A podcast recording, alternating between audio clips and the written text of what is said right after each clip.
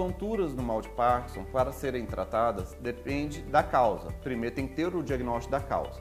Se é uma tontura do labirinto, a vertigem posicional paroxística benigna, que é uma tontura que passa rápido, quando a pessoa levanta a cabeça ou quando ela roda na cama e dá uma tontura que parece que as coisas giram, a melhor forma de tratar é com fisioterapia e com as manobras de Epley, são exercícios que você vai movimentando a cabeça, pondo em várias posições, em vários movimentos, que estimula o labirinto e reabilita a capacidade do labirinto de se posicionar no espaço. Então, quando a pessoa levantar a cabeça, ela não vai ter mais aquela tontura que parece que vai cair, que vai é, que as coisas estão girando, que é uma tontura rápida.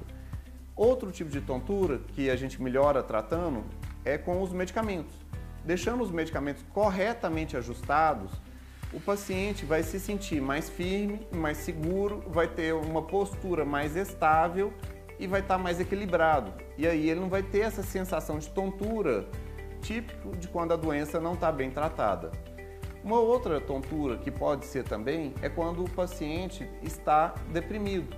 Se ele está com uma depressão e não está tratado, ele pode ter uma queixa subjetiva de tontura. E se a gente trata a depressão, essa tontura melhora.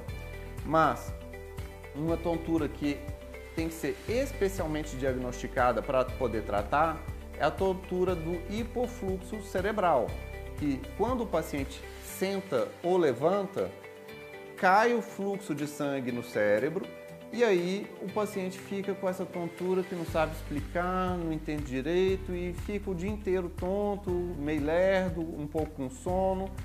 E essa tontura melhora subindo a pressão e o fluxo, seja com a fludrocortisona, seja com mestinon, seja retirando medicamentos que pioram o fluxo de sangue no cérebro, como agonistas dopaminérgicos, certos tipos de antihipertensivos, certos medicamentos para próstata e também, dependendo do caso, se tem algum grau de resistência vascular na microcirculação, a ginkgo biloba em altas doses melhora também o fluxo cerebral.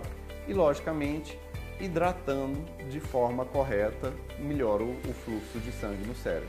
Se você gostou do nosso vídeo, se inscreva no nosso canal, dê o like, deixe os seus comentários e compartilhe nossos vídeos, pois conhecimento quanto mais difundido, melhor para todos.